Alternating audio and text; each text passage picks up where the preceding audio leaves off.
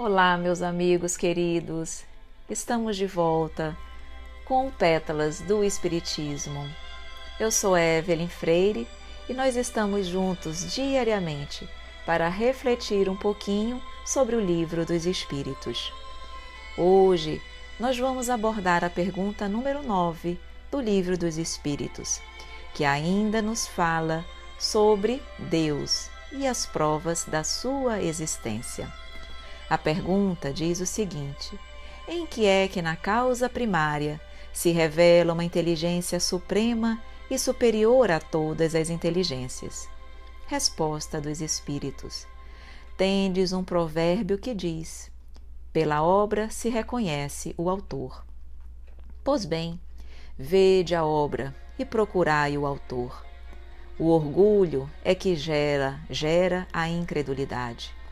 O homem orgulhoso nada admite acima de si. Por isso é que ele se denomina a si mesmo de espírito forte. Pobre ser que um sopro de Deus pode abater.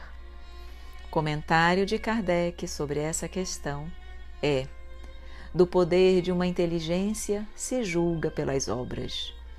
Não podendo nenhum ser humano criar o que a natureza produz, a causa primária é, conseguintemente, uma inteligência superior à humanidade. Quaisquer que sejam os prodígios que a inteligência humana tenha operado, ela própria tem uma causa, e quanto maior for o que opere, tanto maior há de ser a causa primária. Aquela inteligência superior é que é a causa primária de todas as coisas, seja qual for o nome que lhe deem. Por essa pergunta, nós podemos perceber que Deus criou tudo, criou tudo que está no universo, o mundo material, o mundo espiritual, os espíritos encarnados e desencarnados, tudo provém de Deus. Nosso orgulho é que impede que possamos realmente perceber a magnanimidade de Deus e reconhecer a nossa pequenez. Falta-nos, meus amigos, humildade. Vamos ouvir o comentário do espírito miranês, do espírito miranês que destaca o orgulho e o egoísmo dos homens. O espírito orgulhoso, encarnado ou desencarnado, se supervaloriza, criando assim em torno de si o seu próprio mundo, de sorte a querer desconhecer os valores que não lhe pertencem e, principalmente, a fonte criadora de todas as coisas. O orgulho está sempre ligado ao egoísmo, estado deprimente daqueles que o possuem. Nós, os moradores da casa terrena nos dois planos da vida, estamos fechando o círculo de provações e começando a perceber o fim do materialismo. Graças a Deus, está morrendo essa época de descrer da paternidade universal. Compete aos próprios homens erguerem seus pensamentos às alturas espirituais, reconhecendo e fazendo com que os outros encontrem a segurança de todas as seguranças, que é conhecer Deus dentro e fora de si e ouvir Sua palavra, a nos educar por todos os meios e métodos de que Ele dispõe, pelas fornias visíveis e invisíveis da sua majestosa criação. O egoísmo contrai todas as forças do espírito e atrofia as sensibilidades, fazendo-as perderem o contato com os agentes da divindade que nos trazem as notícias de vida em todos os planos da vivência espiritual. Nós podemos, pelos meios de que dispomos, que nada existe sem vida, mesmo a matéria que chamamos inerte em tudo manda vida como vida de Deus. O ser orgulhoso deixa de conhecer os seus próprios poderes inerentes à sua personalidade. O ser egoísta facilita condições para a sua angustiosa solidão e sempre é portador desses dois carrascos. Não desconfia de que está andando para o abismo sem perceber. Se queremos ser livres, Procuremos educar-nos e instruir-nos e o caminho mais acertado é Jesus Cristo. Ele é o pastor inconfundível de todos nós. O seu amor nos sustenta desde o princípio, nos abençoando em todos os caminhos e nos dando vida em todas as circunstâncias. Meu filho, não duvides mais da existência de Deus. Se queres reconhecer seu valor, olha sua obra. Se tudo está em plena harmonia, certamente que o seu Criador é perfeito em todos os seus aspectos.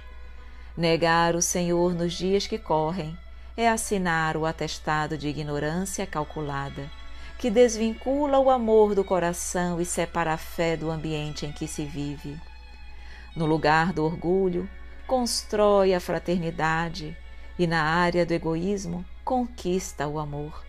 Não és diferente dos que já realizaram na vida espiritual e não existem outros caminhos que não sejam os delineados pelos grandes missionários da caridade. Falar no bem e viver no bem é a meta do espírito inteligente que não se esqueceu da educação. Quando admiramos uma pintura famosa, a primeira coisa que desejamos saber é quem foi o seu autor. Pois bem, a natureza universal, de cujos benefícios desfrutamos, é a mais bela pintura, é a mais engenhosa construção que podemos contemplar. Façamos o mesmo, busquemos o seu autor. Encontraremos esse Deus de que sempre falamos com toda a nossa alegria com toda a gratidão.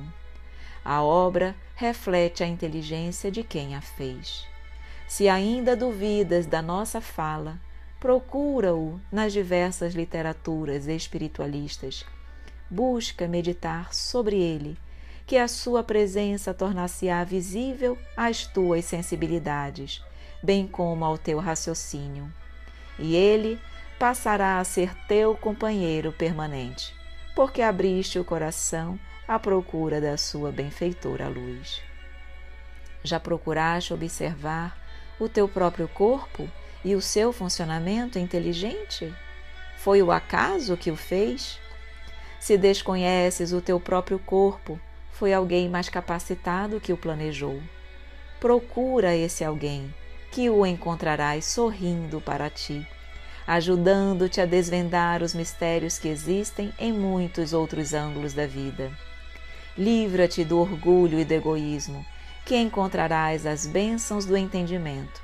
Encontrarás Deus dentro de ti. E é isso, meus amigos, que precisamos fazer. Precisamos encontrar Deus dentro de nós.